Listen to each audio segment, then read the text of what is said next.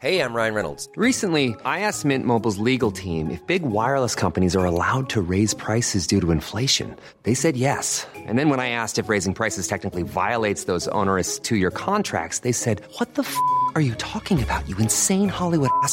So to recap, we're cutting the price of Mint Unlimited from $30 a month to just $15 a month. Give it a try at mintmobile.com slash switch. $45 upfront for three months plus taxes and fees. Promo rate for new customers for limited time. Unlimited more than 40 gigabytes per month. Slows. Full terms at mintmobile.com.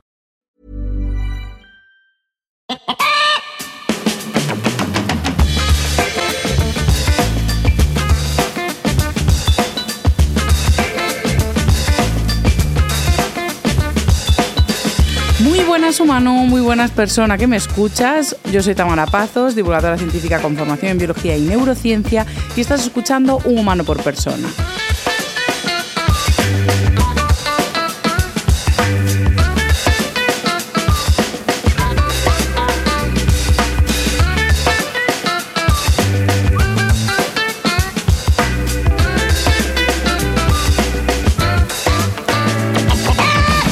Te doy la bienvenida a un episodio más de esta cuarta temporada en el que vamos a hablar de cómo la luna afecta a la conducta, al comportamiento humano. Es un tema que me parece fascinante. Desde que se me ocurrió estaba deseando hacer el guion. Y una vez más empiezo los programas agradeciendo que están patrocinados en esta temporada por Petit Bambú. Es una aplicación de meditación que podéis descargar en cualquier dispositivo. Y esta semana, cuando estuve hablando con ellas para hacer, eh, bueno, para ver de qué tema iba a hablar esta semana sobre Petit Bambú, me hizo gracia que eh, ya nadie se escapa. Porque si nos gustaba el formato este enero de 2024, que es cuando se está emitiendo este episodio, el 18 de enero en concreto, que es el jueves de esta semana, sacan un libro. y por eso me hizo gracia modo, joven, me encanta que no dejemos tregua, ¿no? Es decir, vas a meditar sí o sí. Si no vas a tu centro cívico, te descargas la aplicación en tu teléfono móvil y la tienes allí donde estés, o si no, ahora hay formato libro también, si te sientes más cercano a él, porque además es eh, un formato ilustrado que a mí siempre me hace la lectura más amena y más didáctica, por así decirlo, que viene con más de 80 ejercicios de meditación. Y también trae reflexiones y metáforas, que tú me dirás, ¿para qué quiero yo reflexiones y metáforas? Sea, ¿qué tendrá que ver? ¿no? Pero ya hablamos en otros programas de que la práctica de meditación no empieza y acaba en esos 10, 15 minutos, 20 minutos que le dediques, sino que implica no un cambio de valores y mentalidad, sino un cambio de perspectiva en el día a día. Es algo que se va adquiriendo ya no solo por el tema de aprender a gestionar mejor la atención, sino que esas reflexiones y metáforas también están orientadas a la forma en la que percibimos nuestro estilo de vida, ayudándonos a aprender a estar más presentes, a vivir en ese presente y conectarnos con las acciones que estamos haciendo en cada momento que esta práctica está muy vinculada y muy relacionada a muchos beneficios para la salud, para la atención, para la gestión del estrés, pues porque como ya hablamos en otros momentos, si estoy en el presente no estoy preocupado por el pasado ni por el futuro, sino que estoy en lo que estoy ahora, que igual estoy en un terremoto vital.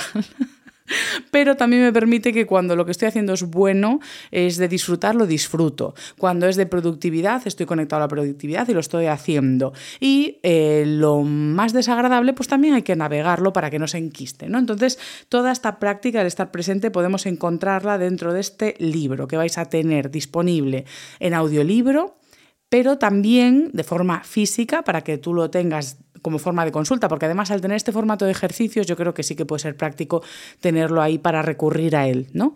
Eh, y, y, acompañar de las ilustraciones que ejemplifican algunas de las prácticas que vamos a hacer con este libro. Así que el 18 de enero ya tendréis disponible el libro de Petit Bambú.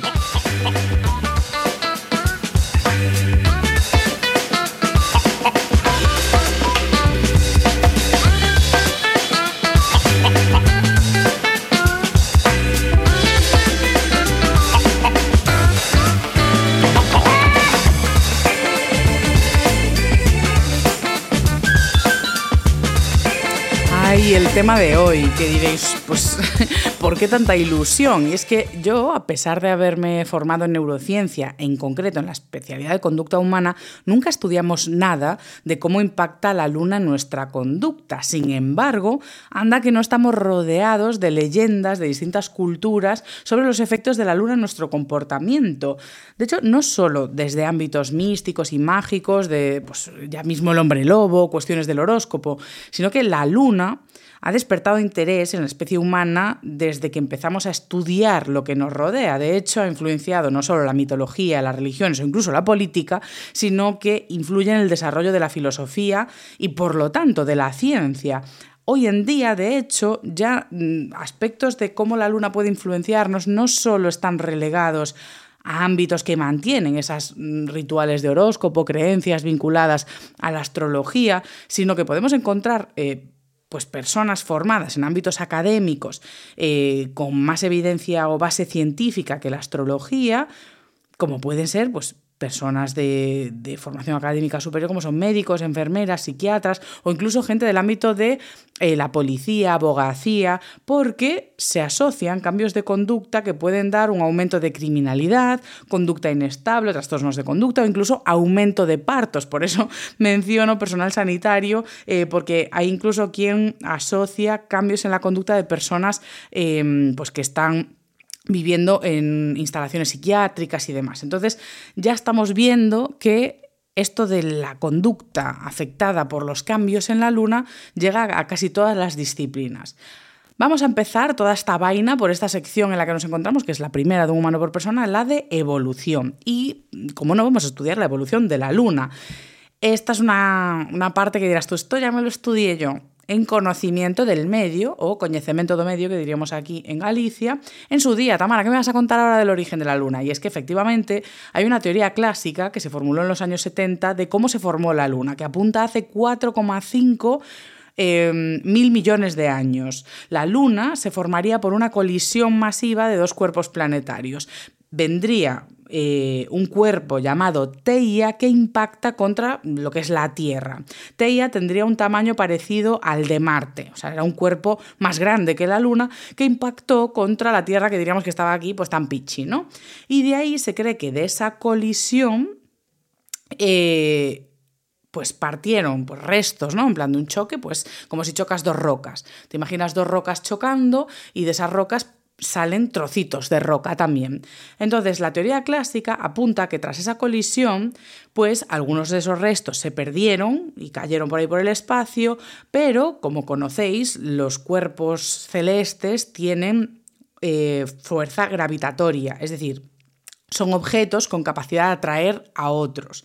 Por lo tanto, no se desperdigaron todos esos desechos de la gran colisión, sino que algunos quedaron en órbita y esa órbita tiene un movimiento de, circular alrededor de la Tierra, una y otra vez, una y otra vez. Entonces se cree que a lo largo de años, ¿vale? La teoría primigenia eh, apunta que durante años esa rotación fue haciendo que esos restos se acumulasen en una gran masa que tenía también su propia órbita, que sería la Luna. Entonces, esa sería la teoría principal, una colisión que da igual a pues, una masa grande y otras más pequeñas que orbitan alrededor de la Tierra y como cuando pasas una pelota de plastilina grande por una mesa que tiene restos, los vas acumulando, o un efecto bola de nieve, ¿no? Una bola grande va acumulando y, adhiriendo pues, otros restos. En este caso, no por fricción, sino por gravitación que hace que se impacten y, o sea, se compacten, por así decirlo. ¿Qué pasa? Que eh, este modelo siempre dejó como coletillas sueltas. Había la gente que decía, ok, sí, te compro la colisión, pero no sé yo si eso fue así. Entonces la NASA se puso manos a las, a las obras, a la obra, y... Em, revisó esta teoría y generó modelos computacionales que pudieron simular cómo sería ese impacto entre Teia, ese cuerpo eh, que tendría el tamaño de Marte, con la Tierra. ¿Por qué empezaron a estudiar todo esto? ¿Por qué no casaban las cosas? ¿Por qué decían, mira, a mí esta teoría que me dices tú no me cuadra? ¿Por qué? Porque según la teoría clásica, la Tierra tendría una composición. La luna, o Teia más bien, ese, ese astro original, o sea, ese astro, bueno, ese, ese, cuerpo celeste que vino e impactó, tendría una composición distinta, porque viene de un lado distinto. Entonces, al impactar y soltarse esos trocitos, pues cabría esperar que la luna tenga algunas partes de composición similares a las de la Tierra, ¿no? E incluso la Tierra, partes de la luna, pero un poquillo, ¿no? O sea, como plastilina mezclada de dos colores. Una plastilina marrón que llegó y la Tierra era verde, y de repente, pues te puedes encontrar trocitos marrones en la Tierra y viceversa. Pero lo que se encuentra cuando, analizas la composición de la Luna y de la Tierra es que es the same, lo mismo. Es decir, encuentras que son mm, prácticamente la misma composición. Entonces, dada la remota posibilidad de que un cuerpo que vino tan de lejos sea exactamente o muy parecido, vamos, eh, a la composición de la Tierra, es menos probable que la teoría que han simulado, que es la siguiente. Y es, eh, es un vídeo, de hecho, que podéis ver en YouTube porque han publicado el modelo. La NASA es así como muy dadivosa, ¿no? también un poco va a fardar, que está muy bien, es un buen branding, pero te enseñan las chuladas que hacen allí. Tú buscas New Super Computer Simulation Sheet Slide on Mune's Origin. Es decir, que una nueva supercomputadora, o una simulación de una supercomputadora, pues arroja luz sobre el origen de la Luna. Entonces, si yo lo entendí bien, que no os lo aseguro ni garantizo, la teoría apunta a que esa colisión no fue un topetazo así, en plan, como si chocan dos piedras aquí, sino que se trata de em, una luna y una tierra primigenias, aún calenticas, aún eh, sin enfriar, por así decirlo, porque aquí apunto un repasito. Sabemos que eh, la tierra está en estado pues, más sólido por fuera, es decir, enfriada, dura, pero por dentro tenemos eh, pues ese magma, partes más fluidas que están sin enfriar. ¿no? Cuando nos enfriemos ya la liamos. Pero de momento se conoce, se cree que ese núcleo eh, inicialmente estaba todo fundidillo, el núcleo y lo de fuera. Y la Luna vendría en un estado similar, que al colisionar no es que le diese un topetazo en el borde, sino que en el vídeo de hecho veis cómo casi atraviesa la Luna la Tierra. Y en ese estado, eh, a esa altísima temperatura a la que estaban esos planetas, esos cuerpos, pues fusionan sus elementos de forma que en el impacto, imaginad que tenéis pues un, una, una esfera viene una esfera más pequeña que impacta y la atraviesa e intenta escapar, es decir, la atraviesa y escapa hacia el otro lado, pero en el proceso ha fusionado elementos, dejando algunos dentro, llevándose otros, y no puede escapar toda toda esa materia, toda esa bola que intenta atravesar la Tierra, porque se ve enganchada por la fuerza gravitacional del planeta. Entonces, parte de esa masa, aún fundente, por así decirlo, empieza a orbitar la Tierra y poco a poco empieza a hacerse una esfera, bueno, poco a poco no, porque esta es otra parte interesantísima de, la, de la bueno, es un modelo pero de este nuevo modelo, es que empieza a orbitar la Tierra y a adoptar esa forma esférica que tiene la Luna. Y mientras en la teoría original se cree que eso se formó en años, aquí se apunta que fue una cuestión de horas. ¿Vale? Entonces, esto ya no es la teoría que habíamos aprendido en conocimiento del medio sobre cómo se había formado la Luna. Esto es una cosa totalmente nueva que te traigo yo aquí porque aquí tenemos rigurosa y rabiosa actualidad, no igual del mundo del corazón, que es lo que nos interesa a todos, pero, pero sí de, estas cuestiones que ahora, pues, ya te quedas tú con este dático que igual te suda. Pero yo, yo te lo doy. Además, otros datos muy interesantes porque, claro, Dices tú, Tamana, eh, no veníamos aquí a hablar del cotilleo, de cómo la luna nos afecta al comportamiento, a la especie humana. ¿Por qué me estás dando esta clase de geología, de astrología, o sea, astronomía en este caso? Eh, eh, ¿Qué me importa a mí esto? Pues es que este evento que dices tú, bueno, pero ¿qué pasa? ¿Qué más da lo que pasó hace miles de millones de años con la Tierra y la Luna? Pues es crucial para que tú y yo estemos aquí, mm, yo a este lado y tú al otro. Es decir, en el momento en el que se dio ese impacto, no solo se formó la luna, que puede tener o no impacto en nuestra conducta, que te hablaré en la siguiente sección, sino que esa fusión de elementos dio lugar a que la Tierra sea como es hoy en día, no solo en su composición, sino que también se apunta que ese choque dio lugar al movimiento del núcleo de la Tierra que da lugar al campo magnético que tenemos. Ese campo magnético que tiene la Tierra es el que nos protege de radiaciones totalmente dañinas que imposibilitarían la vida en la Tierra, además de generar la posibilidad de que tengamos una atmósfera respirable y una atmósfera que también nos sigue protegiendo de ciertas radiaciones. Es decir, esa colisión puede ser bueno, no te voy a decir el origen de la vida, vamos a calmarnos también, pero uno de los ingredientes, desde luego. Eh, y hasta aquí está el apunte de las novedades lunares. Yo creo que debería haber una, nueva sección en humano por persona de novedades de la luna, porque yo pensé que ya no las habría, que esto ya se sabía, tal como nos lo explicaban en su momento, y, y qué va, qué va. Es que ese es el problema también de la enseñanza primaria, tío, que nos tratan de explicar las cosas muy sencillas, porque tampoco podemos asumir que no se sabe, ¿sabes? Eh, imaginad una clase, la luna se formó así, bueno, no lo sabemos, pero lo creemos. pues hay una cierta edad que no entiendes eso. O es así o no es así, sino para qué me lo explicas, ¿no? Pero claro, mm, vamos creciendo asumiendo que lo que se sabe es así y punto. Y estas cuestiones están en, en constante revisión. Entonces, hasta ahora, esta es la teoría más moderna que tenemos. Igual, dentro de otros 10 años aparece otra y espero que tengamos este formato para eh, y mantener hasta entonces la sección lunar de humano por persona por si hay novedades. De momento, nos quedamos con que desde su formación hasta que aparecimos nosotros para contemplar la luna, pasaron un montón de cosas ya empezando por solidificar y enfriar la superficie lunar, que mm, así podemos verla con sus cráteres, sus movidas y sus choques, porque pues ella nos ha dado nuestra, nuestro campo magnético que nos protege también de algunas colisiones y ella quedó un poquillo más desprotegida que nosotros. Es una, un, cuerpo celeste generoso, la luna, ¿no? ¿Qué pasa? Que em, nosotros llegamos millones y miles de millones de años después con esa fascinación que explicaba y comentaba al principio sobre la luna. ¿Por qué? Porque lo primero que llama la atención frente a un astro como es el Sol, que bueno, pues sí, está ahí y, ya bastante fascinante es que se aparezca y desaparezca y todas esas historias, em, pero de repente también aparece y desaparece la luna y aún encima no siempre está igual. A veces aparece entera, a veces aparece un trozo, a veces está iluminada de un lado, otras de otro, y esto obviamente pues generó mucho misticismo en torno a la noche, a la luna, las cosas que pasan cuando está la luna. Voy a hacer un repaso porque yo sé que hay mucha gente como yo que estas cosas las olvida, porque cuando nos explican la formación de la luna en conocimiento del medio, también nos solían explicar, digo esto para millennials, no sé si ahora la generación Z habéis tenido un nombre distinto para la asignatura que, que cuando estáis en primaria dais muchas cosas juntas de la naturaleza, lo que luego se separa en geografía, geología, biología, química, física, pues todo estaba metido ¿no? en lo que yo llamo conocimiento del medio. Y ahí en conocimiento del medio nos explicaban las fases de la luna, que es una cosa bastante básica, pero que voy a repasar porque es una cuestión que a veces puede generarnos lío. Entonces, para todo lo que vamos a hablar hoy, pues hay que repasar las fases de la luna.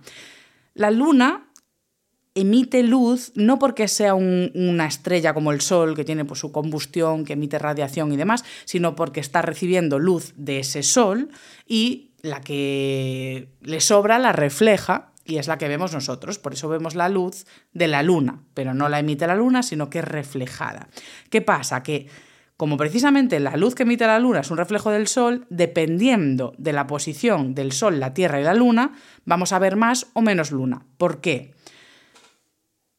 Por un lado, estaría lo que llamamos luna nueva. Fase 1. Ahí es como que no vemos luna. ¿Por qué? Porque no hay luz solar reflejándose en la Luna, o al menos en la parte que vemos. Esto se daría cuando tenemos Sol, Luna y Tierra. El Sol da luz a la Luna y la Luna se la devuelve. Nosotros no nos enteramos de esa interacción, no nos viene nada y por lo tanto no estamos viendo la Luna porque no vemos la luz que está reflejando que se la está dando al Sol. Eso sería la Luna nueva. Lo contrario sería la Luna llena. En ese caso tendríamos el Sol, la Tierra y la Luna detrás. Por lo tanto, el Sol le está dando de lleno a la Luna y nos devuelve toda esa radiación. Bueno, no toda, creo que un 7% de hecho. Pero eso, que, que, por eso vemos la luna llena, porque le está dando todo el sol. Y por el medio tenemos las fases, bueno, el resto de fases. Luna nueva es una, luna llena es otra, y luego hay otras fases. De la luna llena solo se puede ir a menos porque está llena. Entonces empieza la fase decreciente. Todo esto es un quebradero de cabeza. Bueno, para algunas personas, yo siempre me liaba, pero es sencillo. Tienes la luna llena que decrece. El tema es, para acordarte de qué forma tiene una luna decreciente, tienes que pensar en la letra contraria. Es decir, en vez de una D de Dinamarca, una C de Cádiz. ¿Vale? Y al revés. Luego llegaríamos decreciendo hasta la luna nueva, es decir, desaparece y cuando vuelve a aparecer, es decir, cuando crece, tenemos una luna creciente que adopta una forma de D de Dinamarca. Ese era el rollo y aquí nos queda repasado. Sin embargo, habrá quien esté pensando, Tamara, me estás diciendo que la luna nueva es cuando no la vemos porque está en el medio, sin embargo la llena, estamos nosotros en el medio, entonces ¿cómo la voy a ver si estoy en el medio del Sol y la Luna? ¿Cómo le llega el Sol a la Luna para una luna, para una luna llena? Cuando el Sol, la Tierra y la Luna orbitan, no adoptan posiciones absolutas. Es decir, no es frecuente que tu posición en la Tierra sea justo, justo, justo la que está en medio del Sol, la Luna bueno, el Sol, la Tierra y la Luna, quiero decir. Es decir, no es habitual que estemos en el medio, medio, medio, medio, medio. Cuando eso se da, tendríamos un eclipse lunar. Es decir, cuando la Tierra está entre el Sol y la Luna, tendríamos un eclipse lunar y no se vería la luna llena clásica. Lo que veríamos es lo que se llama luna de sangre. ¿Por qué? Porque como la luna se pone en una posición de sombra, no pierde toda la radiación solar, porque el Sol es mucho más grande que la Tierra, por lo tanto le llega algo de luz, pero en formato sombra y adopta un tono rojizo. Eso es un eclipse lunar, es decir, una luna llena, pero en la que nosotros estamos tan en el maldito medio que como no le llega bien la luz solar para reflejárnosla, le llega de forma rojiza, que es una cosa muy bonita, muy bonita, muy bonita, y que también tiene muchísimo misticismo alrededor. Eh, ya desde culturas muy lejanas a la nuestra. Los mayas creían que eh, simbolizaba la guerra entre dioses, los aztecas pensaban que era una batalla entre el día y la noche y eso daba mucho miedo porque no se sabía quién iba a ganar. Entonces, si ganaba la noche igual no volvían a ver la luz del sol. Entonces, esto, poca broma con la luna de sangre. Y luego, por supuesto, está el eclipse solar en el que la luna está totalmente entre la Tierra y el Sol aprovecho, pues porque siempre tengo la, connotación de prevención de riesgos para la salud, de recordar por qué no debemos mirar un eclipse solar. Eh, la radiación del sol es la misma, es decir, si podemos, bueno, ya no es muy recomendable mirar al sol directamente sin gafas de sol, porque la radiación es la que es y puede ser lesiva, pero la movida cuando hay el eclipse solar es que es una cuestión de segundos, es decir, esos astros están rotando, entonces ya sabemos que no, es una cuestión que dure horas. Por lo tanto, eh, tú cuando miras un eclipse solar estás viendo el sol, es decir, muchísima radiación, es de día, y de repente si es un eclipse total, aún encima un eclipse eh, solar bueno, bueno, lo que vas a hacer es que de repente hay una oscuridad eh, prácticamente total donde estás. Entonces lo que hace el ojo es dilatar la pupila a tope para que entre toda la luz posible. Es decir, porque aún encima tú estás ahí que, que R, que que quieres ver el, eclipse, entonces estás tratando de enfocar y acomodar la vista para ver eso. Es decir, estás haciendo el ejercicio de ver. Y tus ojos, que son tontos, te quieren ayudar. Entonces dilatan la pupila a tope para que entre bien de luz. Entonces, en cuestión de segundos, la luna va a seguir avanzando y te va a llegar una cantidad de, intensidad de luz que te va a quemar la retina o puede dañarte la retina. ¿Por qué? Porque no da tiempo a que se cierre eh, y, te quede una pupila pequeñísima, que es la que tendrías al mirar directamente la luz del sol. Así que ese es el problema, no es que haya una radiación especial, ni nada, es un tema de, de ni siquiera de acomodación, sino de eso, de que te dé tiempo a devolver la pupila a sus sitios, como cuando te echan estas gotitas en el oculista, que luego te queda la pupila dilatada y te molesta un montón todo, pues porque ya te digo, no está eso filtrando como tiene que filtrar. Así que ese es el motivo por el que no deberíamos mirar directamente un eclipse eh, solar. No tiene mayor misterio. Y eh, más lunas, porque es que hay lunas para aburrir. Hay lo que le llaman la luna azul, que mm, tristemente no es azul. O sea, si bien podría haber momentos en los que veáis lunas llenas con tonos azulados, puede ser por las nubes, contaminación u otras circunstancias, eh, la luna azul no es por el color, eh, pero es una luna que se da cuando hay dos lunas llenas en el mismo mes. Se le llama así. De hecho, tuvimos una en agosto de 2023, mm, pues me la perdí, y la siguiente, pues igual también me la pierdo porque es que se nos va a olvidar. Es el diciembre del 2028. Mm, o sea, yo tengo mi grandísima amiga Ana, eh, que es mi compañera e historiadora en Escuela de Pedantes. yo siempre le llamo Cronos porque se, se, acuerda de todo. Entonces yo confío en que ella, si, si puede escuchar esto con lo ocupada que está, pues está estudiando muchísimo, está es una mujer eh, bueno, de las altas esferas de la ocupación. Eh, pues Ana, si puedes escuchar esto, acuérdate de que en diciembre de 2028 va a haber eh, una luna azul, ¿vale? No es azul, pero me gustaría que nos acordásemos. Y por último, os quería mencionar la superluna, porque a mí todo lo que es super me fascina, y es cuando coincide una luna llena con el momento de la Luna más próximo a la Tierra, porque como sabéis está orbitando, y ahora veremos en la siguiente sección eh, cómo influye esto en movidas de la Luna y de la Tierra, pero la Luna no siempre está a la misma distancia de la Tierra. Entonces va a haber momentos, y seguro que a lo largo de vuestra vida habéis visto lunas llenas muy grandes y lunas llenas mucho más pequeñas. Pues cuando está muy grande es que está muy cerca. Me imagino a alguien diciendo, wow, cómo hemos rebajado el nivel de este podcast. Eh, y sí, sí, sí. O sea, hoy estoy explicando las cosas más básicas. Pero es que, mm, yo creo que eso me hace una buena divulgadora, ¿no? No, no asumir el, el conocimiento porque sí. Y yo misma he repasado movidas de estas porque no las tengo tan frescas. Em, entonces, con esto, yo creo que sí que tenemos ya el cursillo básico sobre Luna, ya estamos al día, ya estamos al día de las novedades de la NASA, que no me diréis si eso, eso sí que es elevado, de, alto copete intelectual. Así que yo creo que ya estamos donde tenemos que estar para pasar a lo grueso, que es eh, pues la chicha del episodio, cómo nos afecta la Luna, sus fases y sus movidas a la conducta de nuestros humanos y nuestras personas.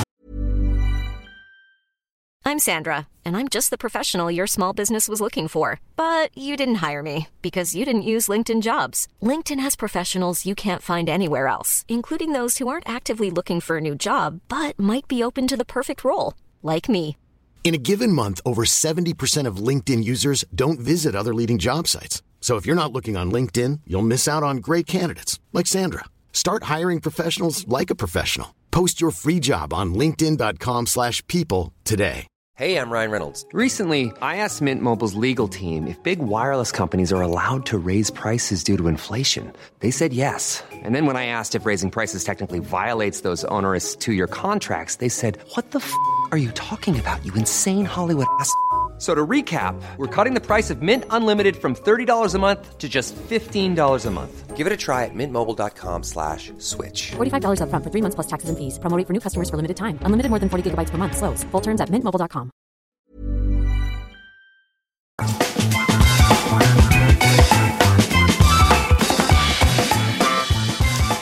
Voy a empezar asegurando categóricamente además que la luna afecta y mucho a la vida en la Tierra. Y así tú ya te quedas aquí a escuchar toda esta sección, vamos, enterísima. Es más, la Luna tiene la capacidad de modular el ánimo de cientos de personas de forma simultánea. Yo vivo en A Coruña y el 24 de junio cada año es lo más grande que tenemos en nuestro territorio. Es nuestro San Juan, es nuestro fin de año, nuestras navidades, todo junto, pero realmente sí que es solo el San Juan. Y es el momento que espera la juventud pues todo el año para poder bajar a la playa, en concreto a las de Riachuelo y a la de Lorzán, a prender lume, que diríamos, hacer una fogata y pasarlo re bien. ¿Qué pasa? Que algún año pues casi hay que cancelar porque aparecen mareas vivas que inundan todo Riazor, todo Orzán y no puedes hacer lo propio de la juventud que es bajar a las 4 de la tarde o estar desde el día anterior acampando, reservando hueco, reservando propiedad, estableciendo lindes y marcos que diríamos para que no te roben territorio con objetos que pueden ser pues mm, cinta de policía donde la pillen o vallas maderas, la gente llega y ocupa terreno, o sea, es lo más primitivo que os podéis encontrar. Pues Claro, cuando hay mareas vivas, pues casi se nos beneficia a los que ya no hacemos esa práctica porque tenemos cierta edad, porque luego cunde la anarquía. Como no se pudo hacer la reserva por la marea viva, en cuanto baja, pues baja todo el mundo por igual a última hora y mm, coges el terreno que te dé la gana, independientemente de que lleves allí esperando pues seis horas o cinco minutos.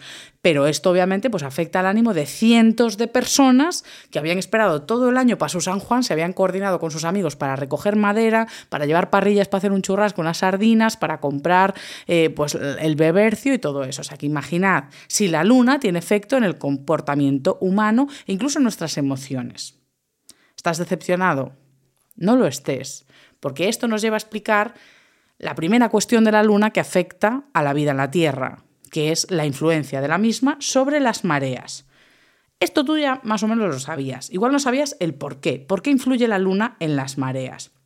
La luna se ha visto atraída por la fuerza gravitatoria de la Tierra y por eso se ha quedado por aquí. Pero la Luna también, como es un cuerpo grande, eh, pues tiene su propia fuerza gravitatoria, como es clásica, clasicaza escena de padre de familia en la que Brian le pone a Peter objetos para explicarle básicamente que está muy gordo y que tiene fuerza gravitacional propia, entonces le pone hasta un televisor a orbitarle que le rodea y se va riendo en plan y luego vuelve y se vuelve a reír. No lo voy a recrear, ¿vale? Hasta aquí.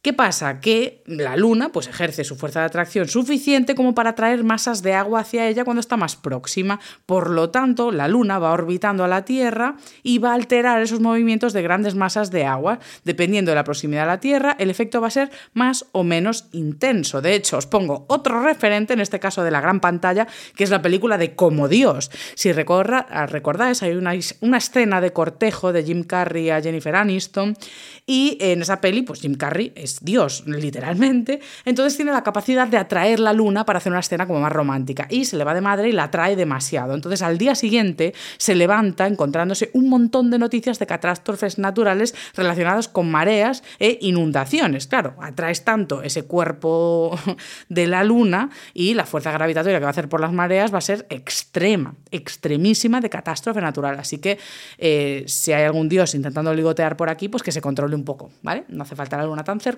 estamos todos bien, gracias. Porque la luna efectivamente hace como un imán, atrae el agua hacia donde está la luna. De hecho, de esto también hay vídeos en YouTube súper ilustrativos que os animo a ver porque es que se entiende bastante fácil. Otra persona riéndose en plan, wow, seguimos bajando el nivel, en plan, Tamara, que sí, que donde está la luna se atrae el agua, no hace falta verlo tampoco en vídeo. Pero bueno, a mí me hace gracia empezar el año piano, piano, piano. Quiero apuntar aquí que esto es una parte importante, eh, antes de pasar a los siguientes puntos, que el Sol también influye en las mareas de la Tierra también estamos eh, afectados por la gravedad del Sol, obviamente, pero em, claro, la proximidad de la Luna es mayor a la Tierra, por eso tiene un grado de influencia mayor, pero el Sol es tan grande que también ejerce lo suyo, porque los efectos eh, sobre las mareas del Sol y la Luna pueden sumarse. Por ejemplo, cuando la Luna y el Sol están totalmente alineados, dan lugar a lo que se conoce como mareas vivas. ¿Por qué? Porque se aumenta aún la fuerza de atracción de la Luna por la del Sol. Entonces ahí aparecen mareas vivas, que pues lo que hacen es que la marea sube mucho más de lo normal y se nos carga el San Juan entero y nos deja sin playa, porque luego también, igual que sube a mediodía y no le deja a la chavalada coger su sitio tranquilamente, también de repente sube a las 3 de la mañana con la gente ebria por la playa y es un peligro. Entonces, eso sería una marea viva, luna y sol totalmente alineados. Generan mareas altas mucho más altas y bajas mucho más bajas.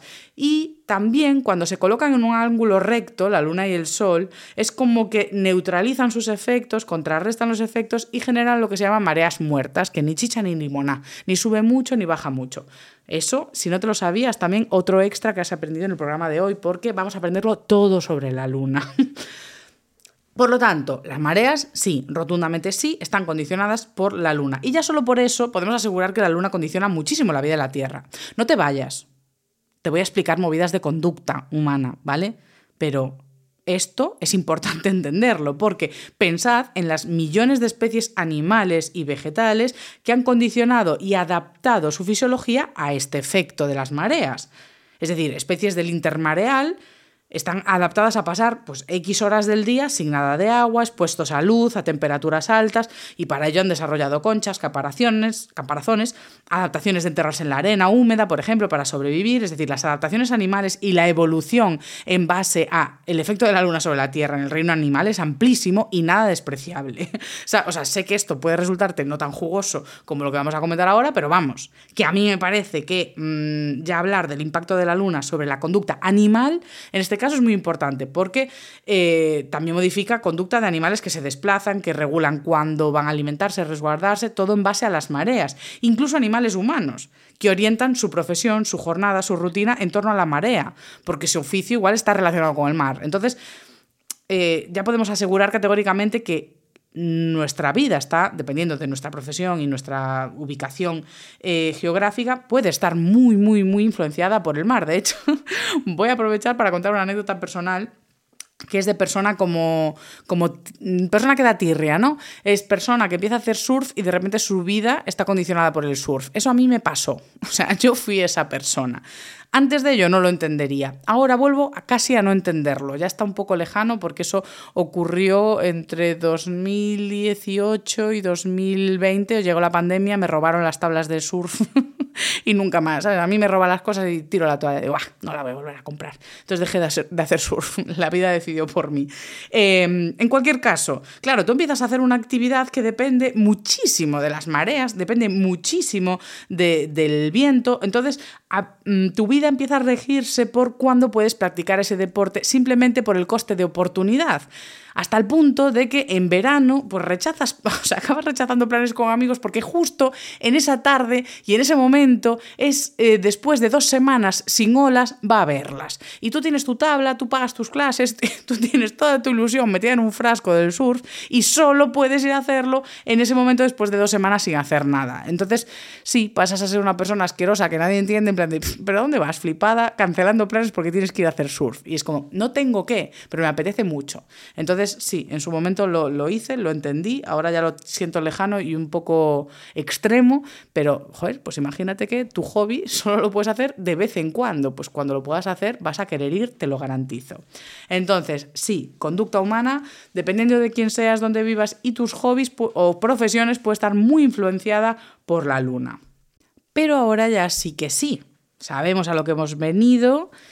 Yo te diré que si esto no te ha parecido interesante, te llamaré ignorante, porque a mí el mundo del intermareal y las adaptaciones de las especies a cuestiones del entorno, como es la afectación de la luna y las mareas, me parece interesantísimo.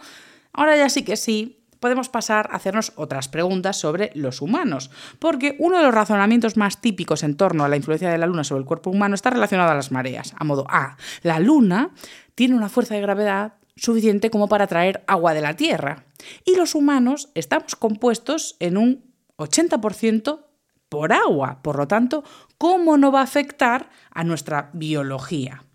Entonces, vamos a bucear un poco en este concepto.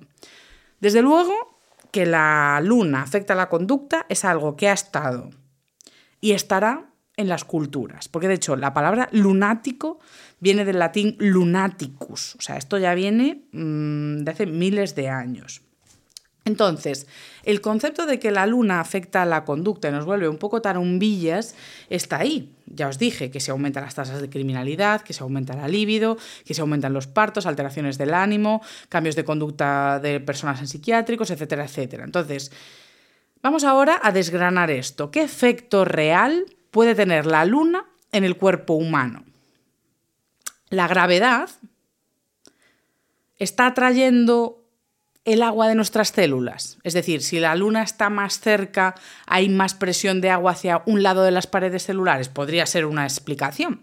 Y yo te la podría comprar, a modo, ah, bueno, claro, se desplaza el agua hacia un lado o hay cambios de presión en el agua de las células, entonces esto podría estimular la secreción de ciertas áreas de ADN. Pero claro, siempre las mismas áreas de ADN. Áreas de ADN vinculadas a la criminalidad, a la desinhibición. No tiene sentido. Entonces no lo compro.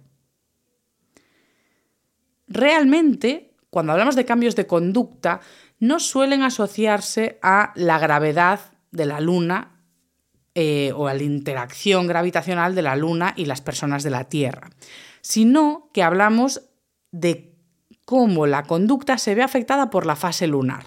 Por lo tanto, sin querer ser yo aquí arrogante, eh, no descartaría, pero echaría a un lado, mmm, hasta pudiendo coger un poquillo de polvo, el efecto posible de la gravedad de la Luna sobre nuestro cuerpo y nuestra biología.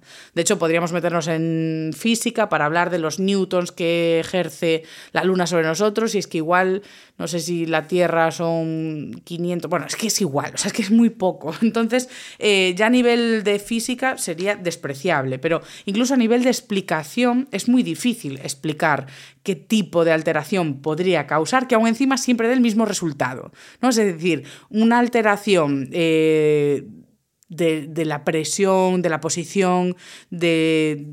O sea, cómo siempre daría lugar a un cambio de agua en el cuerpo, siempre el mismo, para que siempre dé el mismo resultado de que, ah, pues eh, nos volvemos eh, más mm, agresivos o más... Eh, aumenta la libido. O sea, no, no tendría una explicación que se pueda relacionar con la neurociencia conocida hasta el momento sobre la conducta. Entonces, por eso digo lo de no despreciarlo porque sí, yo estoy abierta a que siga habiendo investigaciones, ojalá porque me parece interesantísimo, pero sí que podemos desplazarlo.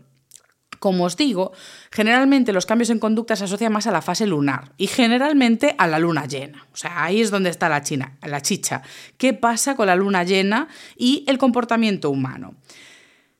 La luna llena y las fases de la luna insisto, no van a tener nada que ver con la proximidad de la Luna a la Tierra y la fuerza de gravedad que mueva ese 80% de agua que tenemos. ¿Qué impacto pueden tener la fase de la Luna? Pues la cantidad de luz o sombra que tiene la Luna.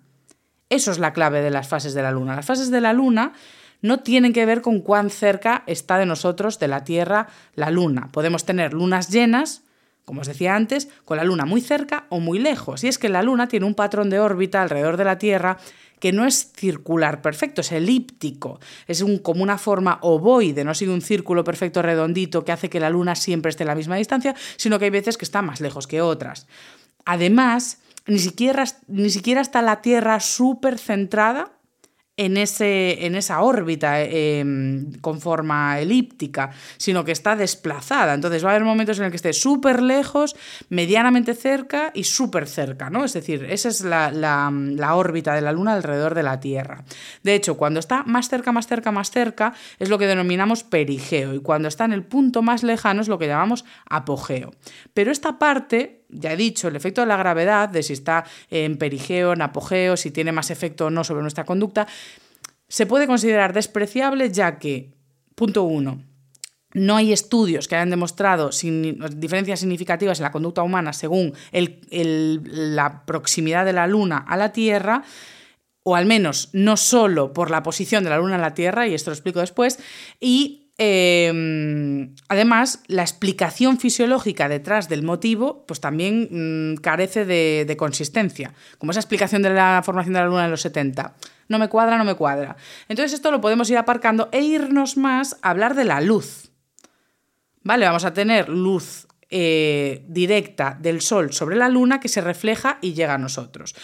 Ya hemos visto en muchos programas de Humano por Persona el impacto de la luz sobre el cuerpo humano. De hecho, yo en mi libro, este libro vivir más o por lo menos mejor, he hablado muchas veces, o sea, bueno, he hablado muchas veces del libro, he hablado muchas veces eh, de la luz en podcast, en vídeos y en concreto tengo, pues eso, eh, una primera parte del libro destinada a los ritmos circadianos donde hablo de cómo la luz solar incide en nuestra conducta y en nuestro bienestar. Sabemos que cuando mm, nuestros ojos reciben luz solar, se activa en el cerebro una pequeña secreción de dopamina, que esta molécula lo que hace es no darnos alegría, que muchas veces vinculamos la dopamina a estar bien, a estar felices, eh, sino que es una molécula vinculada con la recompensa, es decir, es una molécula como motivadora, nos motiva a hacer cosas, eso es lo que hace la dopamina. Entonces la luz solar hace que estemos como más motivados a hacer cosas. Generalmente cosas que se asocian a recompensa cerebral, a supervivencia, cosas que nos dan gustirrinín cerebral.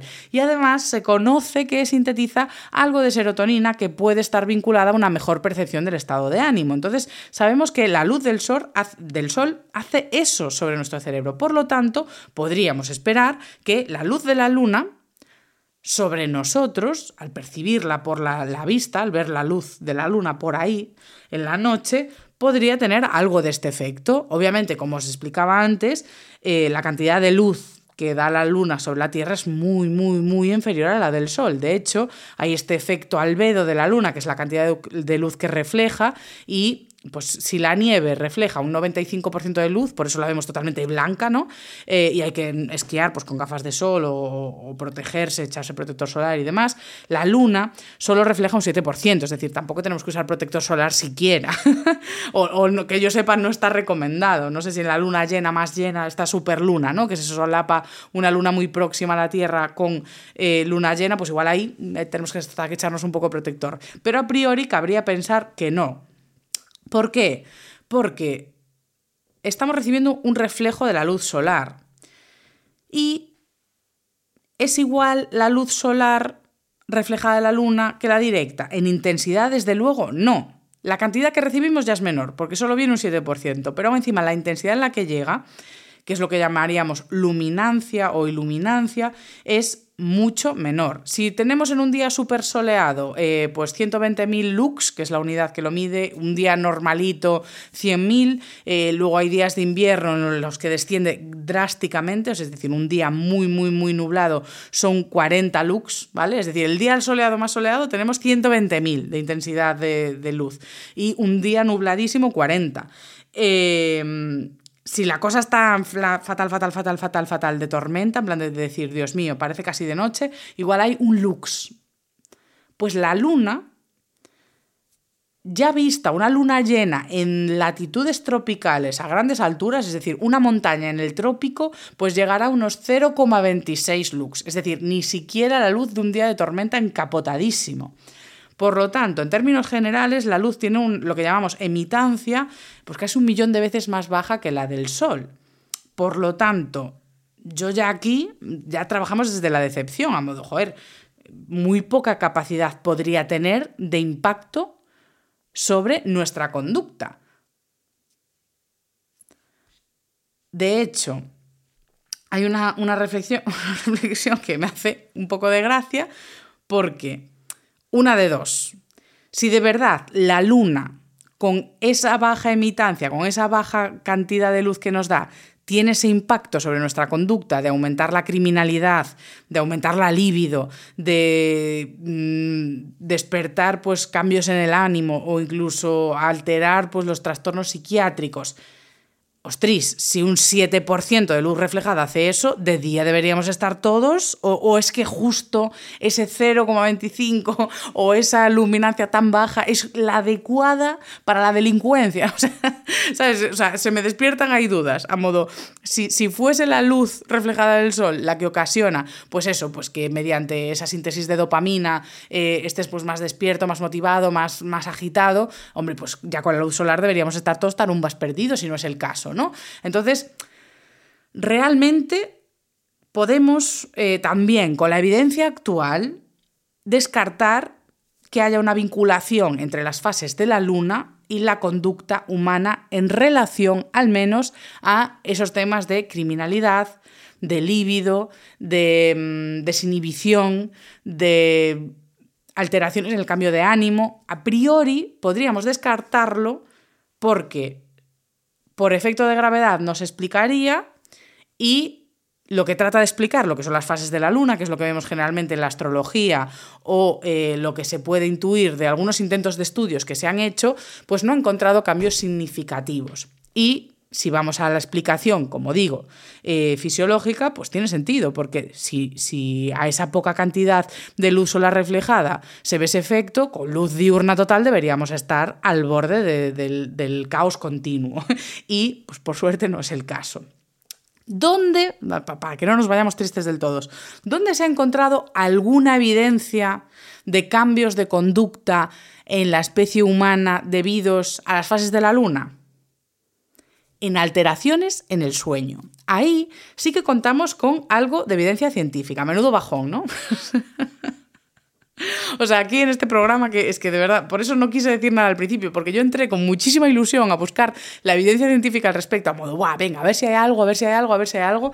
Eh, y normal que cuando yo estudié el máster de neurociencia especializada en conducta no estudiásemos nada de esto, porque es que, es que no hay nada, o sea, es que no hay nada. Nos encantaría que sí, me encantaría respaldar eh, a los aztecas, a los mayas, a los romanos, pero es que no puedo, no puedo darle la razón a esta gente porque no encontramos sustrato para ello. En tal caso, su gestión, en tal caso, su gestión eh, de cómo percibimos el mundo con, esa cultura tan arraigada de que la luna llena implica algo.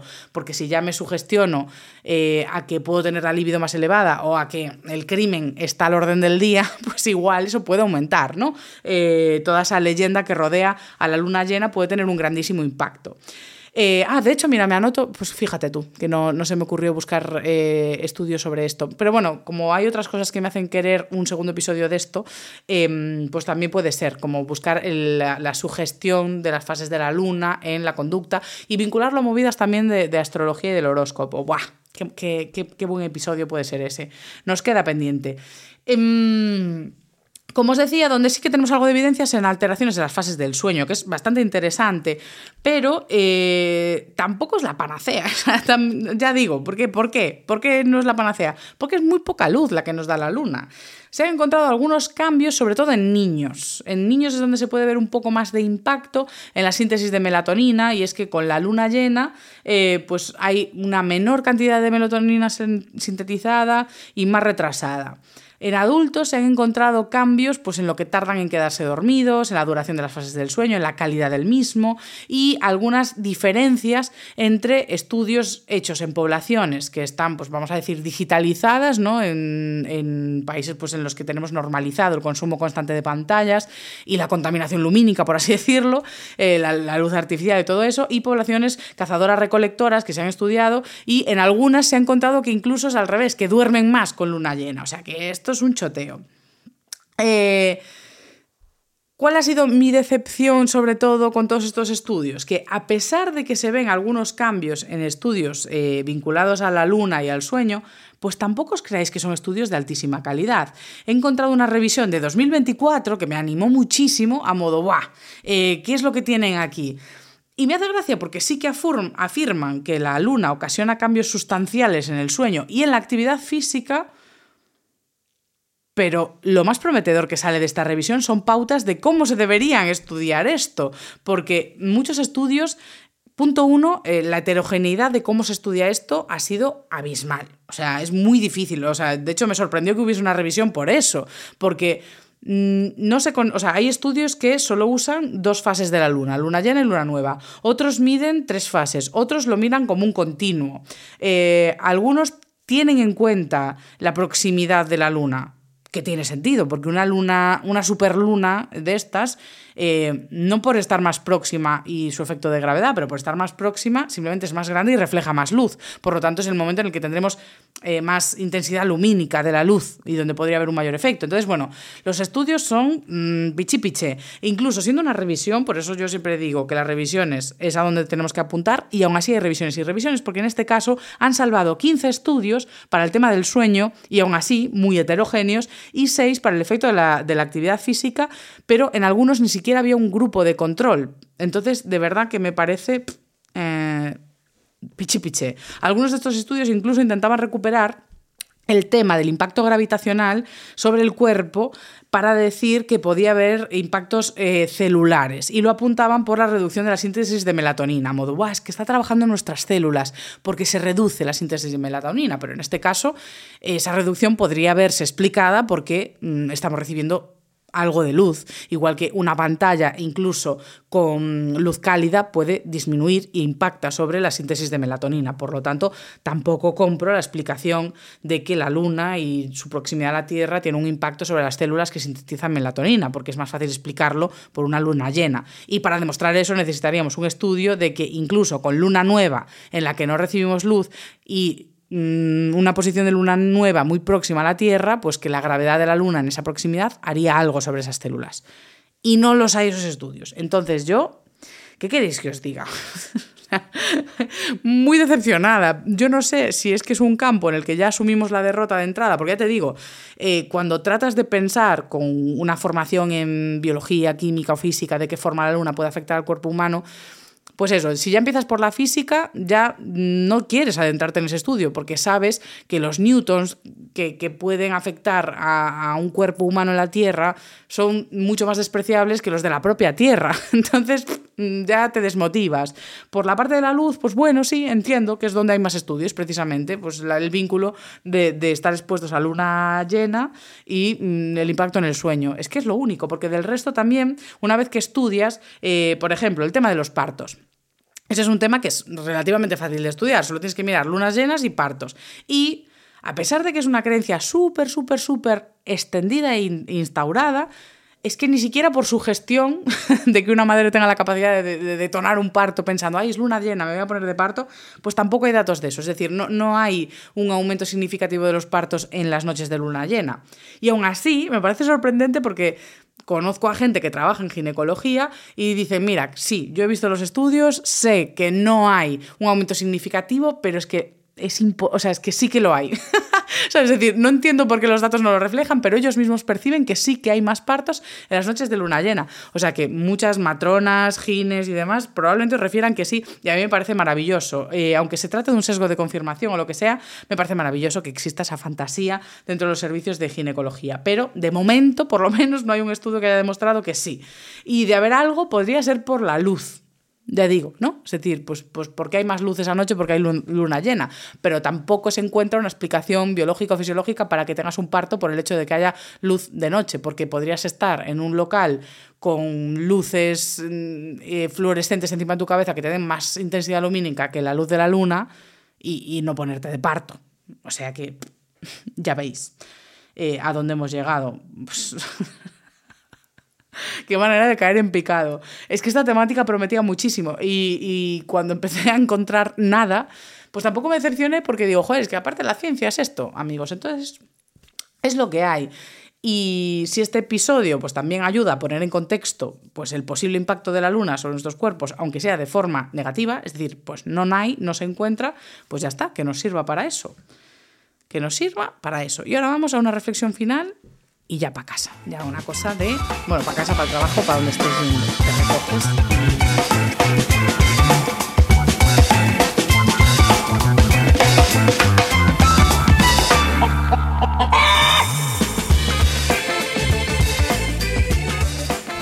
Ha habido otra cosa que, que tuve dudas de sin meter en el episodio, que era poner ejemplos de teorías de astrología, mitos y religiones sobre cómo la luna influencia la conducta. Pero la verdad es que llegué a la única reflexión de que no es interesante contribuir desde aquí a potenciar ese sesgo, más allá de la evidencia científica que ya hemos explicado. ¿Por qué?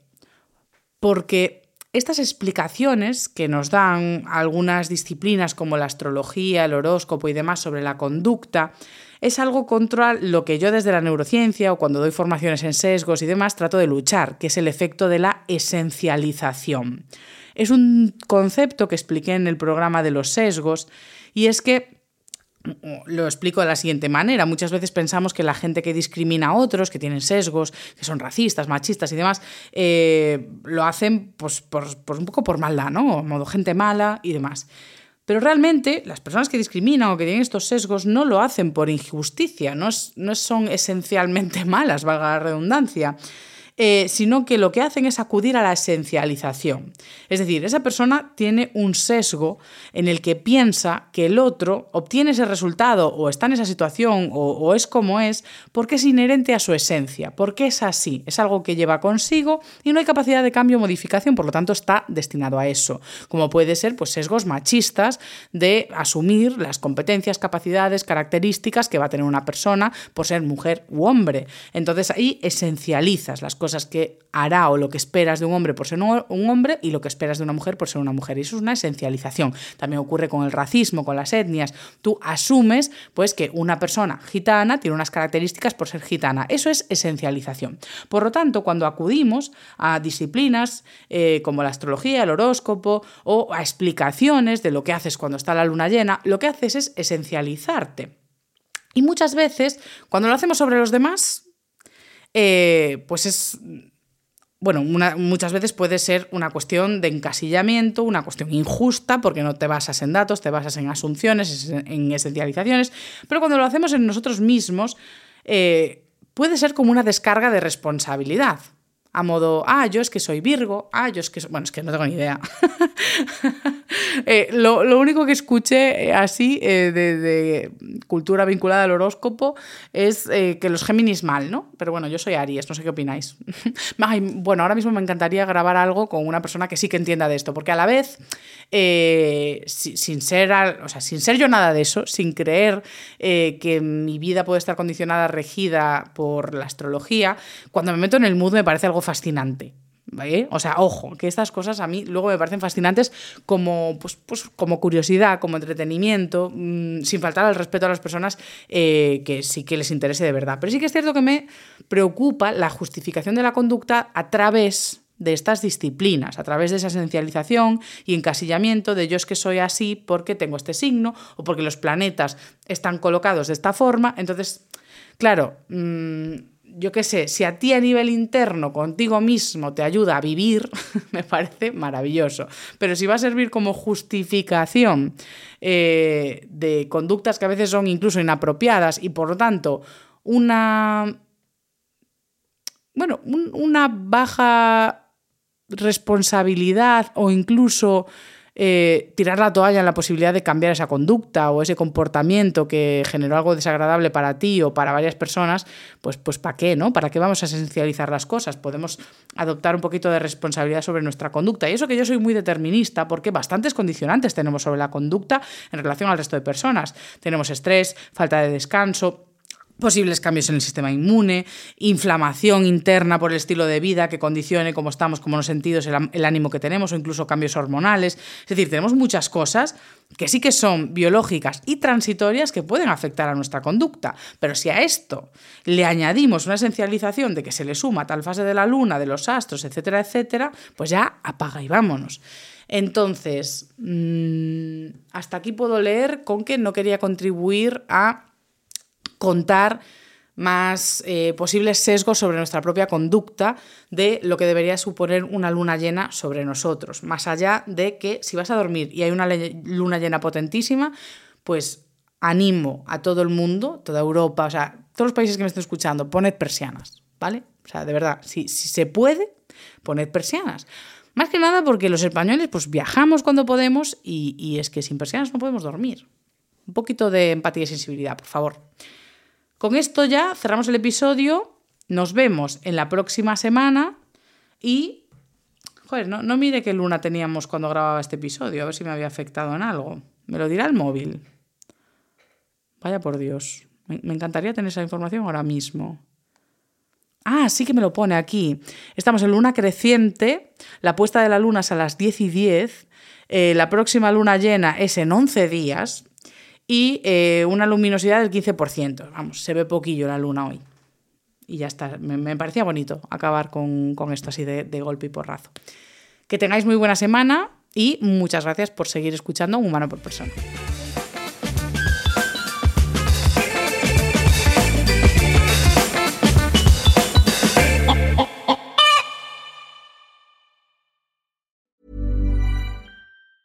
Small details are big surfaces. Tight corners or odd shapes? Flat, rounded, textured, or tall? Whatever your next project, there's a spray paint pattern that's just right. Because Rust new Custom Spray 5 in 1 gives you control with five different spray patterns. So you can tackle nooks, crannies, edges, and curves without worrying about drips, runs, uneven coverage, or anything else. Custom Spray 5 in 1. Only from Rust